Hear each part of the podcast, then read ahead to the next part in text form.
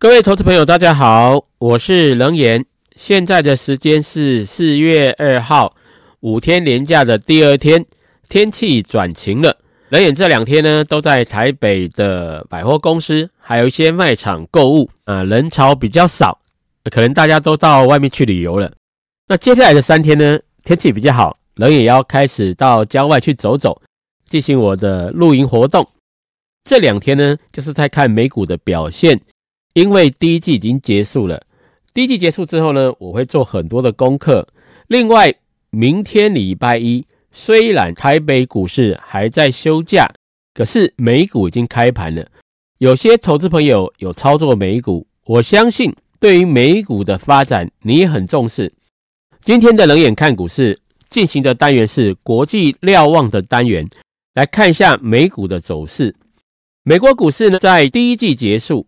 道琼工业指数上涨了零点三八个百分点。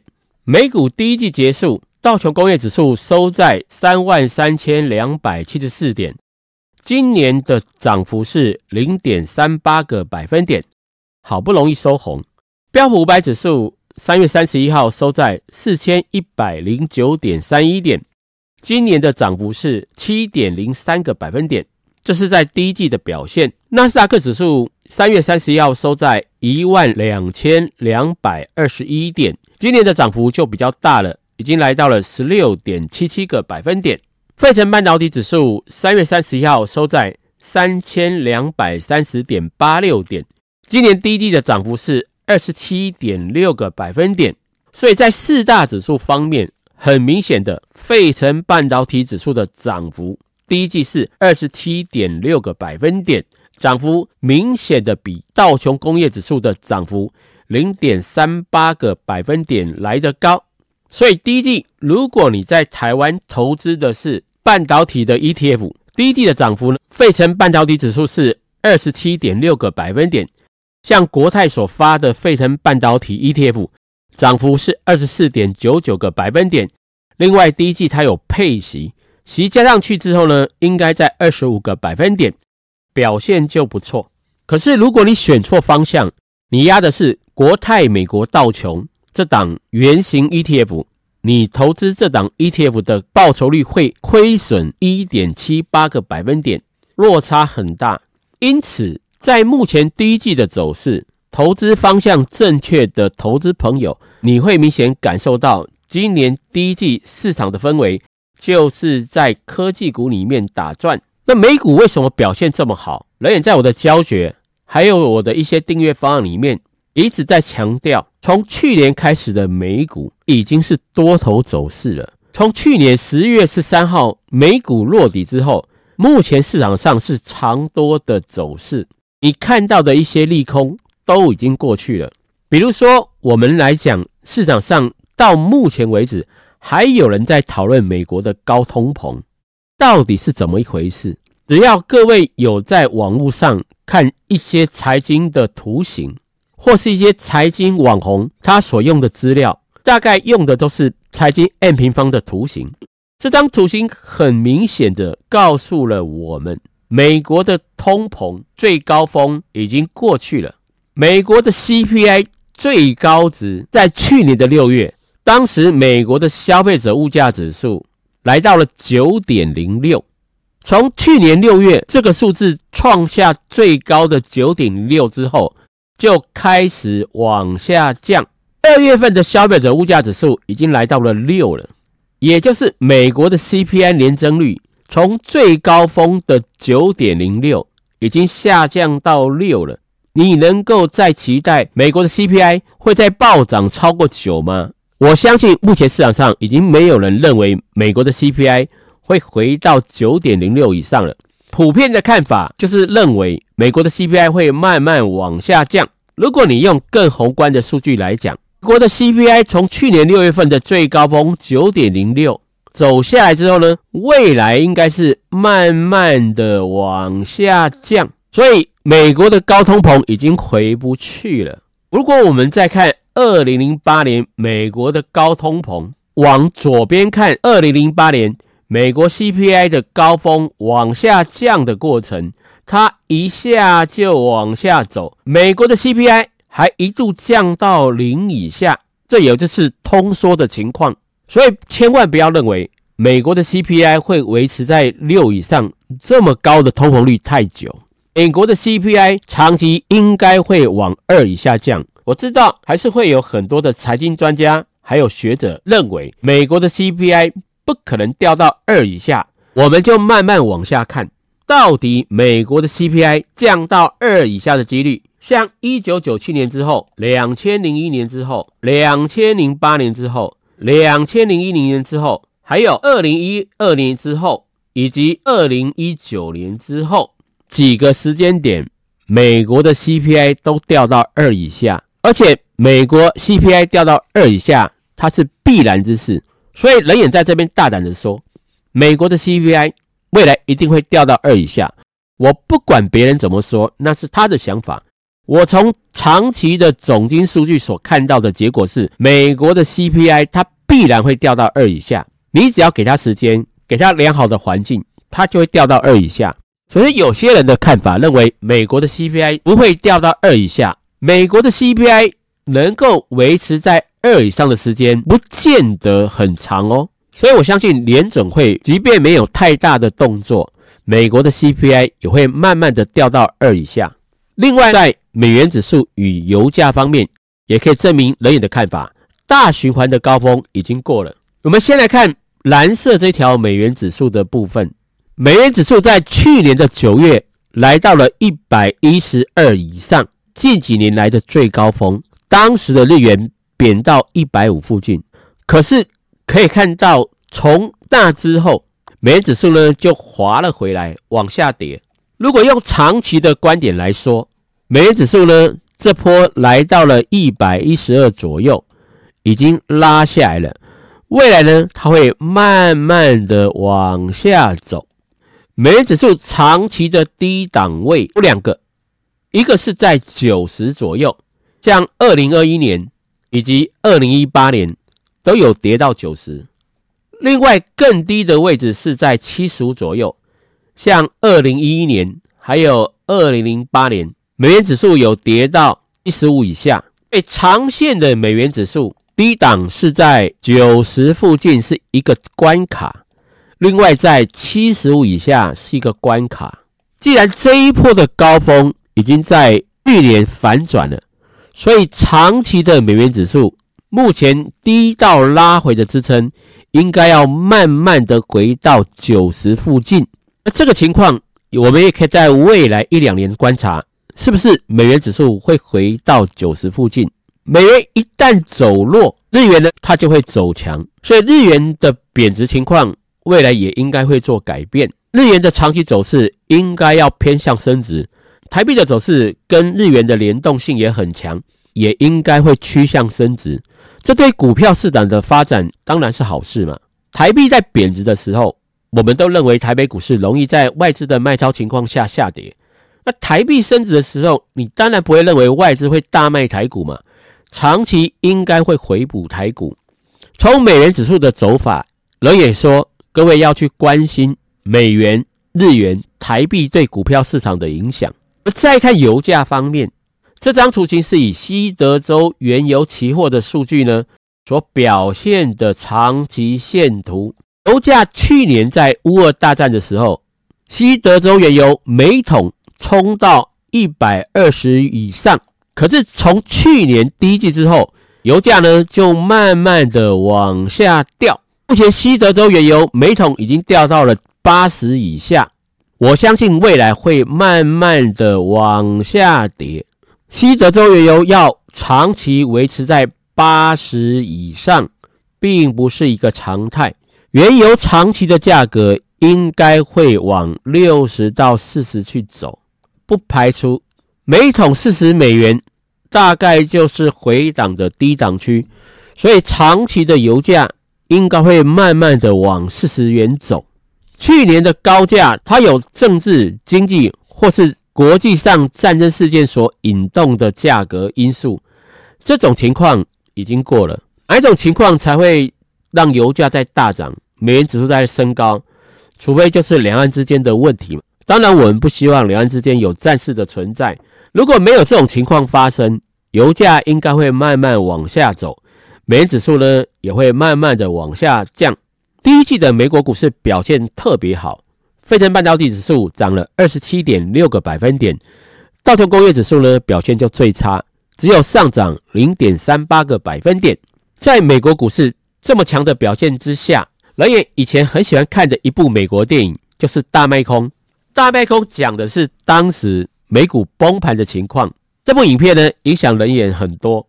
那我也建议各位投资朋友去看这部影片。不过，大卖空的本尊 Michael Berry，他在今年呢就认为美国政府的刺激政策会导致通膨在飙升。这跟人眼的看法完全不一样。我认为通膨已经回不去了，油价会继续跌，美国的 CPI 会一直降。我跟他的看法完全不一样，所以他在一月份建议投资人卖股票。不过呢，在三月三十号，他认为他看错了，他说他之前所说的卖出是错误的。我想人非圣贤，股票市场看错的机会很多，因为你要在多空之间做选择，不太可能永远不看错。我们要承认自己的错误，我们才会进步嘛。如果我们都看错，然后一直凹。那就没意思了，就代表你在凹单。谁最会凹呢？这位仁兄最会凹，叫做罗比尼。他在二零零八年的时候曾经预测金融海啸，所以他有一个称号叫“末日博士”。可是从二零零八年准确预测到现在为止，这十五年之中，他几乎都看错了。我几乎没有看到他看对的时候。像去年的九月，美股跟台股已经跌了那么久。他竟然还说标普五百指数二零二三年要暴跌四十趴。我记得在二零二零年疫情爆发的时候，美股开始反弹，他也三不五时发表他的高见，标普百会崩盘几成，这个就是标准的反指标。行情呢，他没有看对几次过，他就是死空头而已。从二零二零年的一万八千两百一十三点弹一点，他就看空道琼工业指数。一路涨了两年，涨到三万六千九百五十二点才停止。他找到机会就喊空，更不要说二零零九年之后美股开始涨，他找到机会就喊空美股。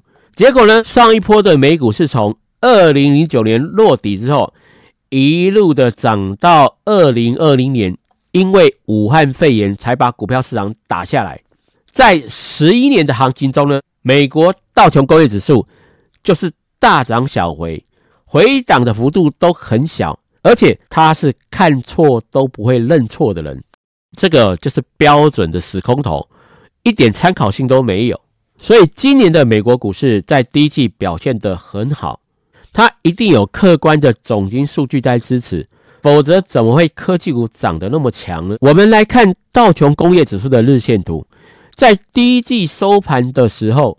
道琼工业指数收在三万三千两百七十四点，收季线的最后一天还涨了四百一十五点，勉强把今年的道琼工业指数拉到收红。否则，道琼第一季的行情是下跌的。在技术面上，第一季结束的时候，在移动平均线的状况，道琼第一季结束的时候，五日线是上扬的，十日线呢是上扬的，月线还是下弯，季线呢目前是上扬的。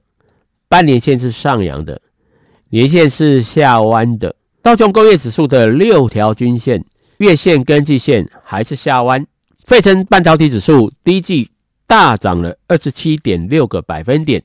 移动平均线的变化，五日线是上扬，十日线的方向也是上扬，月线的方向也是上扬，季线的方向也是上扬，半年线的方向也是上扬。年线的方向也是上扬，六条均线都是往上，是标标准准的多头排列。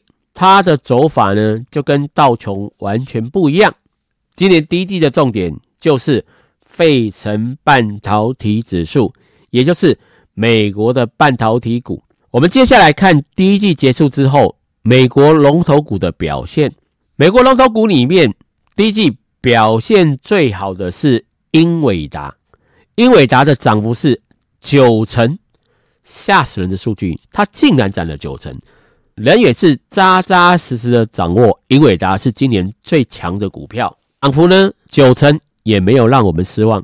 龙头股里面表现第二名的是脸书，今年第一季的涨幅是七成六。不过冷眼对脸书目前没有太大的兴趣，我只在旁边看它的表现而已。今年第一季美国龙头股里面表现第三名的是特斯拉，特斯拉第一季的涨幅是六成八。这家公司的 CEO 伊隆马斯克是冷眼非常喜欢的 CEO，他只是偶尔会突锤而已。冷眼呢反会利用伊隆马斯克出状况的时候再来捡便宜。今年的特斯拉表现呢也还不错，涨幅在龙头股里面涨幅是第三名。今年美股龙头股涨幅第四名的是超维，超维第一季的表现上涨了五十一点三个百分点。美国的龙头股。第一季涨幅第五名的是苹果电脑，涨幅就小很多了，只有二十六点九一个百分点，也就是今年的美股龙头股里面，第一季表现最好的是英伟达、脸书、特斯拉、超维这四家公司。如果你没有抓到第一季，你的投资报酬率就不会太高，因为后面的龙头股。涨幅跟前面四家公司落差很大，像苹果电脑的涨幅只有二十六点九一个百分点，台积电的 ADR 呢涨幅只有二十四点八八个百分点，艾斯摩尔的涨幅是二十四点五八个百分点，亚马逊的涨幅是二十二点九六个百分点，美光的涨幅是二十点七三个百分点，谷歌的涨幅呢剩下十七趴，Netflix 的涨幅也是十七趴。托克夏呢，依据乱卖台积电，股价呢不知道是不是受到诅咒，第一季呢下跌了零点六六个百分点。投资朋友看，英伟达第一季涨了九成，博克夏呢下跌了零点六六趴，情何以堪？连台积电的涨幅都有二十四点八八个百分点，托克夏你还是下跌的。只要道琼不上涨，托克夏都占不到便宜，因为我认为。伯克夏里面的那些操盘者，还有巴菲特，他们都不会做电子股，也看不懂电子股。能买到苹果是他们运气好。如果这几年扑克夏没有买苹果电脑这么大的部位，扑克夏的走势一定会落后美股很多。当然，很多人把巴菲特当成偶像，人也早期也是。只是随着我的交易经验越来越多，我就慢慢觉得扑克夏这十年的操作。绩效坦白讲，并没有比美国的被动型基金 ETF 的表现还好。以上就是今年第一季美国龙头股的表现。投资朋友有没有发现一件事？涨幅第一名的英伟达，第三名的特斯拉，第四名的超维，第五名的苹果电脑，他们都是台积电的大客户，走势这么强。如果你听到现在很多看空台积电的声音，你要想一件事，台积电的客户这么强，应该代表对未来业绩是正向的看法。那台积电的客户的业绩是正向看法，结果台积电要大跌，会不会很奇怪？这个逻辑到底是怎么想出来的？我们也一样可以慢慢看下去。所以今年涨幅第一名的是英伟达，英伟达今年的新闻非常多。今年第一季美股成交量最大的两家公司。就是英伟达跟特斯拉这两家王者企业。英伟达近期的新闻都围绕在 AI 方面，例如三月二十三号，英伟达的 CEO 黄仁勋预计未来的十二个月，英伟达来自于人工智能平台的收入会大幅度的增长。企业你要么跟上人工智慧的步伐，要么你就会被远远的甩在后面。这就代表未来的企业一定要跟上人工智能的角度，也就是我们所谓的 AI。你只要跟不上，你一定会被甩在后面。在《华尔街日报》的这则新闻里面，黄仁勋表示，在过去十二个月里面，生成式人工智能只占公司营收非常非常小的个位数比例，但是他预计十二个月后。深成市人工智能的收入将相当的大，具体有多大很难说。英伟达的晶片是谁生产的？是台湾的台积电嘛？投资朋友如果想掌握半导体的趋势，可以上网 Google 一下英伟达的新闻，你有空多看这些新闻，你就会掌握未来半导体的趋势。英伟达当然不用说，人也非常喜欢这家公司。它的股价在去年落底的时候，来到了一百零八点一三美元。经过了两波段的上涨，三月三十一号第一季结束的时候，最高来到两百七十八点三四美元。半年股价的涨幅已经来到了一点五七倍，它也是六条均线都往上的一档强势半导体股。过去一季美国股市的表现真的不错，我们就慢慢看下去。影片的最后部分呢，来聊一下冷眼今年第一季的美股操作实况。冷眼目前在美股的操作呢，本来只做了三档股票，第一季结束之后已经放大到五档个股。这五档个股呢，特斯拉是我蛮喜欢的一家公司。一月份加码了十七次，一月到二月中的表现，因为买到了一些强势股。第一季结束之后，美股的操作绩效是四十五点一个百分点，道琼工业指数同期的涨幅是零点三八个百分点。感觉上，人眼美股的操作绩效超过道琼工业指数很多。投资朋友也许会有个想法。冷眼做的股票都是半导体股吗？你应该是跟费城半导体指数来比较涨幅。可是冷眼的投资组合里面，并不是全部压在半导体股里面，我也有其他性质的投资股票，所以我的操作绩效还是跟道琼工业指数来比较。接下来呢，冷眼当然希望今年的操作绩效能够乘胜追击，把我的获利再拉大。这就要看第二季美股的走势。在基本面跟技术面的规划上，能不能把所有的变数都考虑进去？最后的操作结果也会在冷眼看股市的频道里面不定期的分享我对美股的看法，以及我在美股的操作情况。希望各位投资朋友在台股之外，也可以拨一部分的精力来研究美国股市。美国呢，毕竟是全球最强的国家，美股有很多很好的投资标的。也在等待着我们去寻宝，希望我们都可以在投资理财上达到自己想要的目标。如果你喜欢冷眼的影片，欢迎按赞、订阅与分享。冷眼会在冷眼看股市的频道里面跟各位投资朋友分享我对投资理财的看法。祝各位长假愉快，我们下一支影片见。